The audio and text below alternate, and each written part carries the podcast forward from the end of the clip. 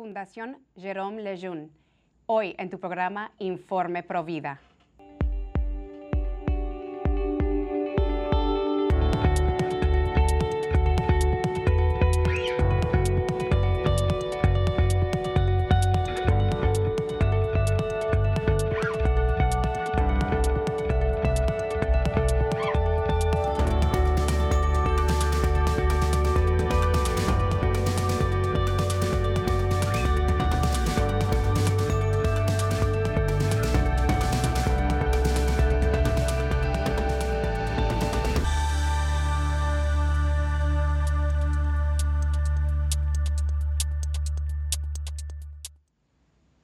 Bienvenidos familia de EWTN. Yo soy su servidora Patricia Sandoval y les acompaño desde los estudios de Birmingham, Alabama. Y hoy les tenemos un gran invitado, quien nos acompaña desde España, desde Madrid. Y bueno, su nombre es Pablo Sigrist y él es director general de la Fundación Jérôme Lejeune. Y bueno, esta fundación es una fundación que hace cosas maravillosas, se dedican a cuidar de forma integral y con base médico-científica a personas con discapacidad intelectual de origen genético. Muy bienvenido, Pablo. Aquí estás en tu casa, Informe Provida, y gracias por aceptar esta invitación. Muchas gracias, Patricia. Bueno, nosotros queremos saber quién es Jérôme Lejeune. Él es venerable. Eh, hay una causa abierta para hacerlo santo.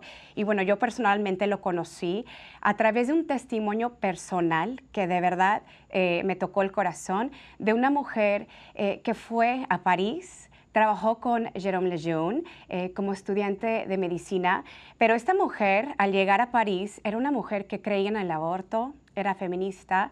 Y bueno, Jérôme Lejeune sabía su postura, sabía en lo que ella creía y a través de su ejemplo, a través de su paciencia y amor, enseñanzas, esta mujer se convirtió eh, en provida. Y bueno, ella es, una, es un médico muy eh, reconocida. Y bueno, eh, gracias al amor, paciencia y al trabajo de sus, el cuidado de sus pacientes de Jerome Lejeune, esa mujer pues se convierte en católica también. Y cuéntanos, ¿quién es Jerome Lejeune para los que no lo conocen? ¿Y cuál es la misión de la fundación? Jérôme Lejeune es ante todo un médico. Es un médico con una profunda vocación de médico eh, que siente un profundo respeto por sus pacientes como personas y que siempre pone, digamos, el valor personal, la dignidad personal en el centro de todo su hacer como médico. ¿no? Em, además de médico, o precisamente como médico, él eh, desarrolla una gran labor investigadora. Eh, de investigación básica, porque él eh, a principios de los años 50, de 1950, empezó a trabajar con personas con discapacidad intelectual en un hospital de París personas que en esa época se llamaban mongólicos o les llamaban mongólicos, personas con síndrome de Down.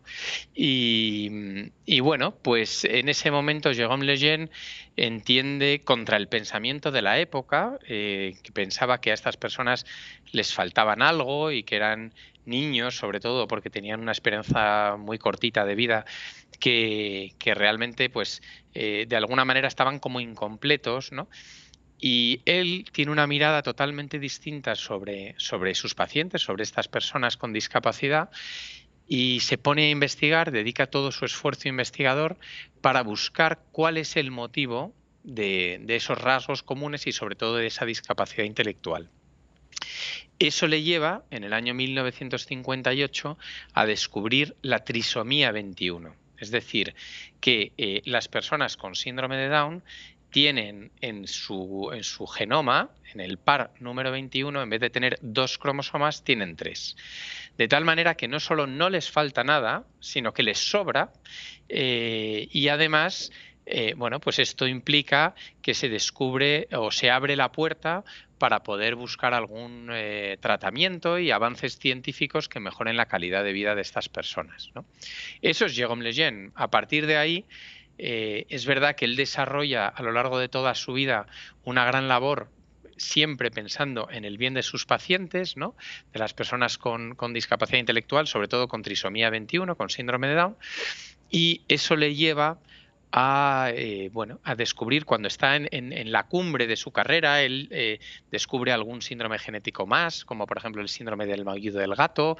Él se puede considerar el padre de la genética moderna por el, descubrimiento que hace. Es la primera vez que se, se, abre la vía, digamos, a la citogenética.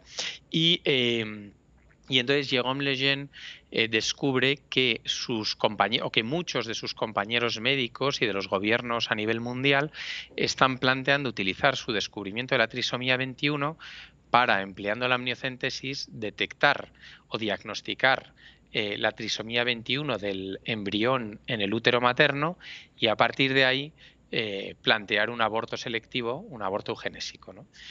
Y Jérôme Lejeune, como médico, no puede entender esto, porque él, que era un hombre de ciencia, un hombre profundamente optimista sobre el valor de la ciencia y los avances científicos, él pensaba que una vez que se descubría la trisomía 21, se abría la puerta para poder, digamos, solucionar eh, o arreglar, digamos, las disfuncionalidades asociadas a la discapacidad intelectual de las personas con trisomía.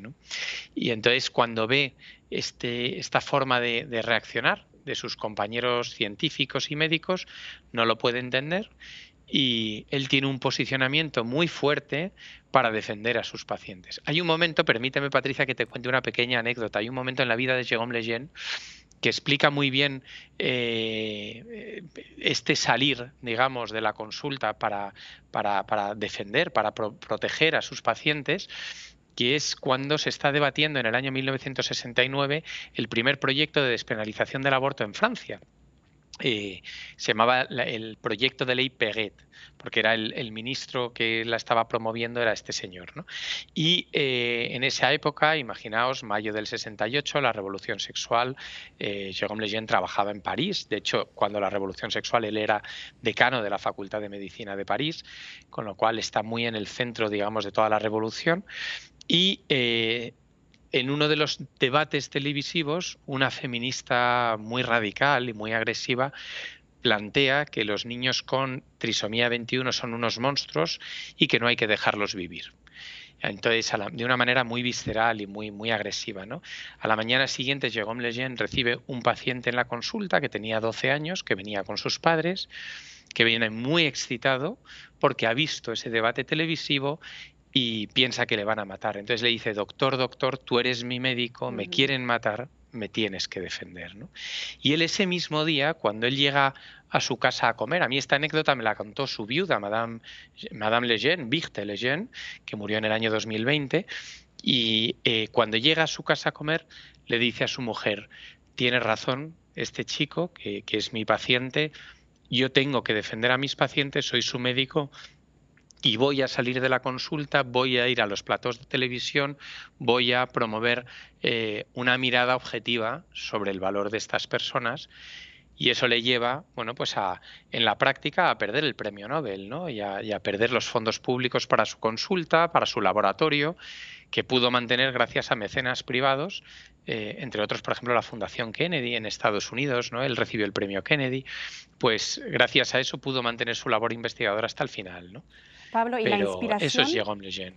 La inspiración de la Fundación Justo eh, es esto, ¿no? Es la familia que llegó buscando ayuda para que se continuaba ¿no? el, el, trabajo y las investigaciones que dejó Jérôme Lejeune. Esto es la inspiración de la Fundación y, y qué servicios y apoyo ofrece la Fundación eh, para, para estas personas con discapacidades intelectual. Vamos a ver, la Fundación Jérôme Lejeune lo que hace es continuar la obra de Lejeune cuando él muere. ¿no? De hecho, fue a petición de sus pacientes que en el funeral de Jérôme Lejeune a su viuda le piden que no les deje solos y que continúe esta labor, ¿no? Y se crea la fundación. En París, eh, la fundación a día de hoy tiene presencia en Francia, en Estados Unidos, en España, en Argentina, ¿no? Em, la Fundación tiene tres misiones recogiendo el sentido y la misión que desarrolló en vida Jérôme Lejeune. La primera de ellas es todo lo que es el cuidado médico. Nosotros cuidamos a las personas con discapacidad intelectual y a sus familias, que muchas veces están muy solas, desde una consulta médica donde eh, se les sigue de manera muy integral y muy completa, anticipando la aparición de cualquier patología asociada al síndrome genético que tengan esas personas. En segundo lugar, la investigación. Jérôme Lejeune fue un grandísimo investigador. Nosotros eh, esa investigación la realizamos asociada a la consulta. Para nosotros es muy importante que la investigación no sea una mera especulación teórica, sino que viva o que se desarrolle con miras a mejorar la calidad de vida de las personas con discapacidad intelectual genética y, en ese sentido aquí en Europa somos el primer financiador de investigación eh, biomédica en el ámbito de la discapacidad intelectual genética. Y finalmente, eh, recogiendo, digamos, todo ese, ese trabajo de, de, promoción de la persona y de defensa de la persona vulnerable, de la persona con discapacidad y al final de toda persona en situación vulnerable, la Fundación Jérôme Lejeune desarrolla una actividad muy intensa en el ámbito de la bioética, en el ámbito de la concienciación, en el ámbito de la formación, para, eh, bueno, pues para, para, dar a conocer lo que es eh, la discapacidad intelectual, la belleza de las personas con discapacidad intelectual y de cualquier otra persona en situación vulnerable y en particular la belleza del embrión que está o del no nacido que está llamado a vivir con discapacidad intelectual y tiene la misma discapacidad que cualquier otra persona, la misma dignidad, perdón, que cualquier otra persona. Eh, tú acabas de mencionar en esta, en, esta, en esta historia que nos cuentas que muchos de los pacientes no se querían quedar solos, querían seguir teniendo apoyo eh, y bueno, quiero, quiero, bueno, queremos eh, saber cuáles son uno de los eh, retos, por ejemplo, cuando hay un diagnóstico del síndrome de Down en una familia, cuáles son los retos que se enfrentan la familia y la persona con el diagnóstico y cómo se les puede apoyar. Bueno, el primer reto es afrontar el propio diagnóstico. ¿No? Eh, hombre, objetivamente la discapacidad intelectual no es deseable, ¿no? Supone una limitación de las condiciones personales, ¿no? Eh, y esto para unos padres es duro, es duro de recibir. Con lo cual nosotros nos preocupamos por intentar acompañar, llegar a acompañar a esos padres que reciben ese diagnóstico. Eh, también procuramos sensibilizar a la comunidad médica sobre la importancia de comunicar adecuadamente ese diagnóstico, que es algo muy importante porque eh, muchas veces ese diagnóstico se comunica de una manera bueno, no, no, no del todo objetiva y no del todo justa, ¿no? Y a veces se asocia bueno, pues solo con las, las, circunstancias más negativas, ¿no? Y, es verdad que a día de hoy una persona, por ejemplo, con trisomía 21, con síndrome de Down, es una persona que puede tener una calidad de vida muy buena y si se le acompaña adecuadamente, una larga esperanza de vida, ¿no? Y una buena autonomía, con lo cual eh, es verdad que hay que acompañar en ese momento y luego hay que acompañar durante toda la vida. O sea, en gran medida las familias que acogen a una persona con discapacidad intelectual en su seno eh, a menudo están muy solas. ¿no? Es verdad que hay más de 250 síndromes genéticos que cursan con discapacidad intelectual. Claro, el más conocido es la trisomía 21, que es el más prevalente, pero hay, hay tantos, ¿no? Que, que, muchas veces son síndromes muy raros, ¿no? Entonces, el dar un acompañamiento médico muy especializado, muy aterrizado en las necesidades y en lo que pueden enfrentarse estas personas a lo largo de su vida, porque lo que sucede cuando hay una, una una discapacidad, al ser de base genética, eh, es que hay distinta prevalencia de otro tipo de enfermedades, ¿no? O sea, pues, eh, por ejemplo, una persona con síndrome de Down tiene mayor prevalencia de padecer microapnea del sueño de bebé, por ejemplo, ¿no? Eso el médico especializado lo conoce, si lo conoce, lo diagnostica, lo trata y, y no genera mayor problema. Si eso no se trata a tiempo, eso genera muchas veces un mayor deterioro cognitivo y, bueno, pues perjudica la capacidad de autonomía de esa persona. ¿no? Con lo cual, lo más importante es acompañar a las familias y a las personas eh, y acompañarlas con este conocimiento médico muy especializado, muy actualizado, ¿no? muy en relación con la investigación y los avances que se van produciendo día a día eh, para verdaderamente dar la atención médica que merece eh, toda persona con discapacidad intelectual. Pablo, eh, como tú mencionas, el doctor Jérôme Lejeune era verdaderamente un médico con el deseo de curar a sus pacientes. hay una frase de Jérôme Lejeune que dice lo siguiente, veo que solo queda una forma de salvarlos. Esto es curándolos.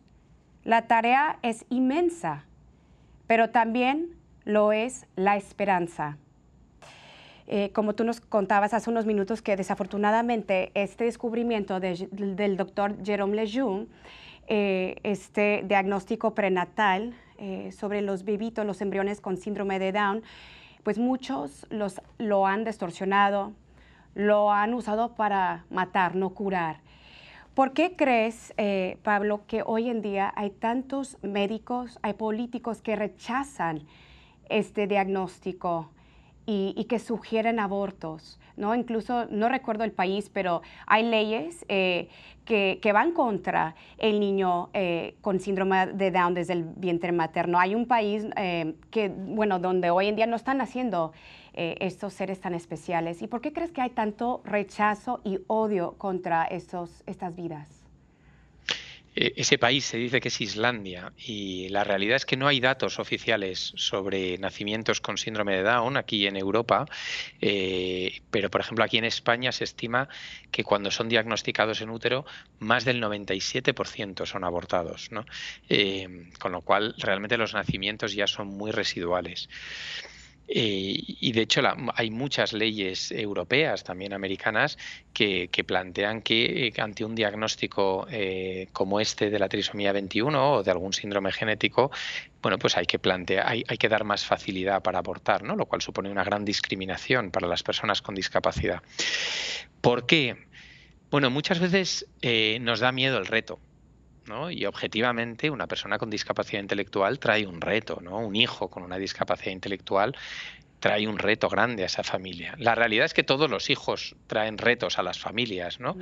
Yo tengo seis hijos y cada uno de ellos ha traído un reto distinto a nuestra familia, pero yo creo que lo que nos hace crecer es la capacidad de acoger a la persona con sus retos, ¿no? sean los que sean. Es verdad que muchas veces, aunque es verdad que tiene mucho reto la discapacidad intelectual, pero las propias familias te, dicen, ¿no? A nosotros nos han dicho en muchas ocasiones, la, peor noticia que me ha dado este hijo mío con síndrome de Down fue el diagnóstico. A partir de ahí, realmente son todo alegrías, ¿no? Es verdad que esto implica una disposición personal, ¿no? En, la familia, en los padres, sobre todo, para acoger a ese hijo, ¿no? Eh, y si no hay esa disposición, bueno, pues es verdad que puede hacer daño, ¿no? Como cualquier otro reto asociado a nuestros hijos, ¿no? Que, que, si no somos capaces de acogerlo, pues, pues nos puede generar un rechazo y puede generar división en la familia. Pues con la discapacidad intelectual es lo mismo. Lo que pasa es que muchas veces no conocemos lo que significa, ¿no? Y muchas veces esas familias están muy solas. Entonces reciben un diagnóstico comunicado de una manera poco justa a veces, ¿no? Y, de hecho nosotros aquí en España, por ejemplo, hemos desarrollado un proyecto, el proyecto Down, donde hemos hecho un análisis estadístico eh, a partir de una muestra muy amplia de madres con hijos con, con trisomía 21, con síndrome de Down, sobre cómo recibieron el diagnóstico y encontramos en muchas ocasiones casos donde se les ha comunicado un eh, que su hijo traía un diagnóstico eh, incompatible con la vida, lo cual es radicalmente falso. La trisomía 21 no es incompatible con la vida. De hecho, yo creo que incompatible con la vida lo único que hay es la muerte. Eh, cuando una persona tiene un cáncer o se le diagnostica un cáncer, no se le dice usted es incompatible con la vida, no, se le dice vamos a apoyarte, vamos a luchar por ti, ¿no? Pues aquí es lo mismo, ¿no? Hay que favorecer una cultura de la acogida, favorecer una cultura de, enhorabuena ante, ante la nueva vida que comienza, con los retos que traiga, con la discapacidad intelectual o muchas veces otras discapacidades que no se notan tanto, afectivas o de otro tipo, ¿no? que, que todos tenemos. ¿no? Eso es muy importante. En Job 10, 11, 12, las Santas Escrituras, dice lo siguiente. Me vestiste con piel y carne, y tejiste mis huesos junto con mis tendones. Me diste vida y me mostraste tu amor inagotable, y con tu cuidado perseveraste mi vida. Pablo, aquí eh, en esta escritura de Job y en muchos sitios bíblicos, eh, cuando el Señor crea la vida, lo hace con tanto cuidado, con tanto cariño, lo teje con sus dos manitas, ¿no? La vida. Eh, tú acabas de mencionar que hay alegrías con este diagnóstico. Eh, yo en lo personal tengo un hermano eh, que tiene gemelos idénticos y tienen una condición genética que se llama Pick Hopkins. Y bueno, no solo el Señor le mandó un hijo con una discapacidad, sino dos. Y bueno, claro, hay muchos retos, hay muchos desafíos, pero yo también veo que hay mucha virtud, hay mucho amor, hay mucha entrega, hay mucha paciencia. Y bueno, yo a través de los años he visto a mi hermano madurar en una, en una forma maravillosa. Eh, justo anoche yo estaba eh, hablando con mi hermano y, le pregunté que cómo estaban sus hijos. Y bueno, me empezó a, contar todos los diagnósticos que, que, tienen, las visitas al, al, hospital, ¿no? todos los exámenes que tienen que pasar esto, mis sobrinitos. Y dice mi hermano, pero a pesar de todo, estos niños no, no paran de sonreír, no paran de reír y nos trae una alegría aquí en la casa, son la luz de nuestras vidas. ¿Cuáles son las alegrías que, nos brindan estos seres tan especiales con este diagnóstico? Esas son las alegrías, ¿no? Las de cualquier otro hijo, ¿no? Que, que va superándose a sí mismo. O sea, la realidad y este es un testimonio, eh, y me ha encantado que lo compartieras, ¿no? Eh, es un testimonio muy frecuente en, las familias que dicen sí al reto de su hijo y, como viene, ¿no? Y si viene pues con una discapacidad, pues con esa discapacidad.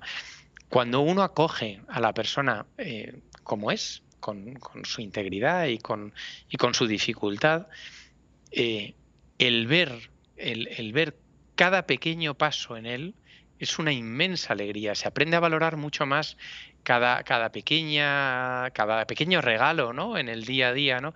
Y eso es lo que muchas familias eh, testimonian ¿no? con su vida, ¿no? El, eh, de decir, para mí este hijo ha sido una bendición. Ha sido una bendición en el sentido de, al acogerlo y al decir que sí hacia este hijo, con algo que no era deseable, porque la discapacidad intelectual objetivamente no es deseable, ¿no? Y un diagnóstico de problemas de salud no es deseable, pero el, acogerlo hace que, eh, bueno, pues aprendamos a descubrir cada pequeño matiz, ¿no? Y, entonces estas familias te das cuenta que realmente aprenden a vivir la vida con una intensidad que muchos no, no vivimos, ¿no? Porque no, no tenemos retos tan grandes, ¿no? es verdad que al final esto te pone en contacto con lo esencial, probablemente. Pablo, en el sitio web de la Biblioteca Nacional de Medicina, aquí en los Estados Unidos, eh, sobre el proceso del diagnóstico, dicen lo siguiente, cuando un diagnóstico es preciso y se realiza de manera oportuna, el paciente tiene la mejor oportunidad de obtener un resultado de salud positivo porque la toma de decisiones clínicas se adaptarán a una comprensión correcta del problema de salud del paciente. Em, un diagnóstico, como, como, hemos dicho, no siempre tiene que ser negativo, sino un alivio. Cuando hay comprensión, entendimiento, cómo afrontarlo. Y en muchos casos, muchas mujeres que reciben este diagnóstico con un médico tienen una cita eh, médica muy negativa puedes plantearnos, porque nosotros aquí en, Informe Provida siempre recomendamos a las mujeres, a los hombres, buscar una segunda, una tercera, una cuarta opinión con un médico Provida. ¿Nos puedes plantear cómo debería ser una cita positiva al recibir este diagnóstico y cómo el médico debería de orientar a la persona o a dónde se puede dirigir los pacientes después de recibir este diagnóstico? Bueno, nosotros estamos a su disposición, desde luego, ¿no? Eh, pero bueno, nosotros estamos en España, podrían dirigirse a la Fundación Jérôme Lejeune USA, ¿no? Donde, donde también les acogerían probablemente. Todavía no han abierto centro médico allí, pero, pero seguro que les, les eh, recibirían muy bien. Vamos a ver, lo que, lo que es importante a la hora de, de comunicar ese diagnóstico es comunicar la verdad sin necesidad de incidir más de la cuenta en los aspectos negativos. Eh, pues es lo mismo que hablábamos antes del cáncer, ¿no? Cuando a uno le diagnostican un cáncer, no hay que ocultar la gravedad del problema, pero no hay por qué decir eh, contar en ese momento todo el camino que puede o puede no recorrer esa persona, ¿no? Porque cada uno, cada uno luego responde de una manera a los tratamientos y, entonces, eh, ¿qué, ¿qué, debe medirse a la hora de hacer un diagnóstico? Eh, decías que el diagnóstico nos debe permitir, un diagnóstico positivo nos debe permitir tomar las eh, decisiones clínicas adecuadas. Eh, bueno, pues en el momento en el que se diagnostica, por ejemplo, una trisomía 21, tomar las decisiones clínicas adecuadas no implica tomar una decisión de abortar, porque eso no es un acto clínico, no es un acto médico. ¿no? Lo que implica es analizar si eh, ese diagnóstico de trisomía conlleva a lo mejor algún tipo de cardiopatía o algún tipo de, complicación añadida que mm, son relativamente frecuentes en estos casos, ver si hay posibilidad de tratamiento en útero o si no, estar preparados para, en cuanto nazca el, el bebé, poder actuar y poder pues intervenir quirúrgicamente si hace falta, ¿no? O en el momento oportuno, ¿no? Tener la información es adecuado, pero no hace falta tener toda la información de lo que eventualmente podría pasar. No, no hace falta eh, decir a los padres que es probable que este niño eh, a partir de una edad determinada eh, padezca Alzheimer. ¿no? Bueno, pues habrá que ver si se da en esa edad o no. Es verdad que hay una prevalencia mayor, pero a lo mejor a él no le pasa. ¿no? O sea, no se trata de alarmar más de la cuenta, se trata de decir, bueno, ahora mismo nos enfrentamos a este reto y dar la información necesaria para poder abordar el reto y eh, abordarlo inmediato, ¿no? Que es eh, bueno, pues, pues e, ese problema que puede haber añadido de una cardiopatía no tan frecuente en el momento del nacimiento. Pero necesariamente eh, no hace falta ir más allá.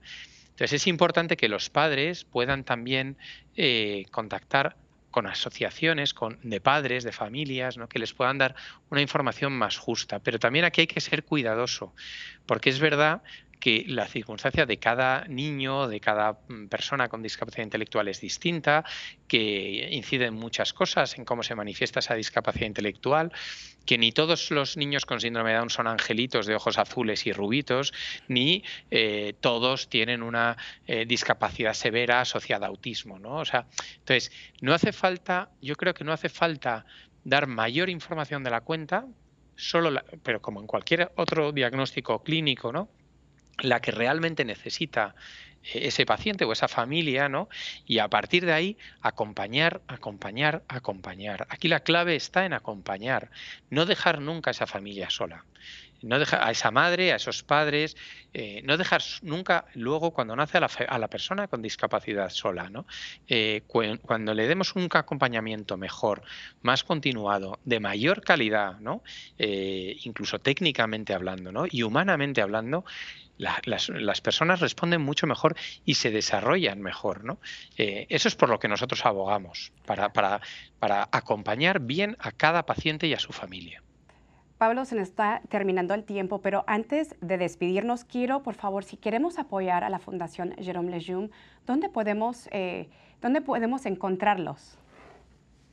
Bueno, pueden contactar con nosotros eh, en español. La página web es www.fundacionlejeune, que sería Fundación Lejeune, eh, con j.es y, pueden contactar con nosotros que estaremos encantados de, recibirles y agradeceremos mucho toda ayuda porque la Fundación Jérôme Lejeune eh, a nivel mundial vive de, los donantes privados y de los mecenas y los amigos que quieren ayudarnos a desarrollar esta misión en el mundo. Así que muchas gracias. Bueno, quiero agradecer a la Fundación, te quiero agradecer a ti, Pablo, por este labor tan maravilloso que están haciendo. Yo te veo realmente como un San Pablo, así como San Pablo continuó, continuó eh, el evangelizando y haciendo el trabajo de Jesús pues de una forma yo te veo igual, continuando y haciendo el trabajo y el legado que dejó el doctor Jérôme Lejeune. Y te quiero dar las gracias por estar con nosotros en Informe Provida. Por favor, cuenta con nuestras oraciones eh, para ti y para este trabajo. Y bueno, quiero pedirles a ustedes que están en casita que también recemos para que el venerable Jérôme Lejeune eh, pronto eh, se haga santo. Que Dios los bendiga. Esto ha sido otro programa de Informe Provida y nos vemos la próxima semana.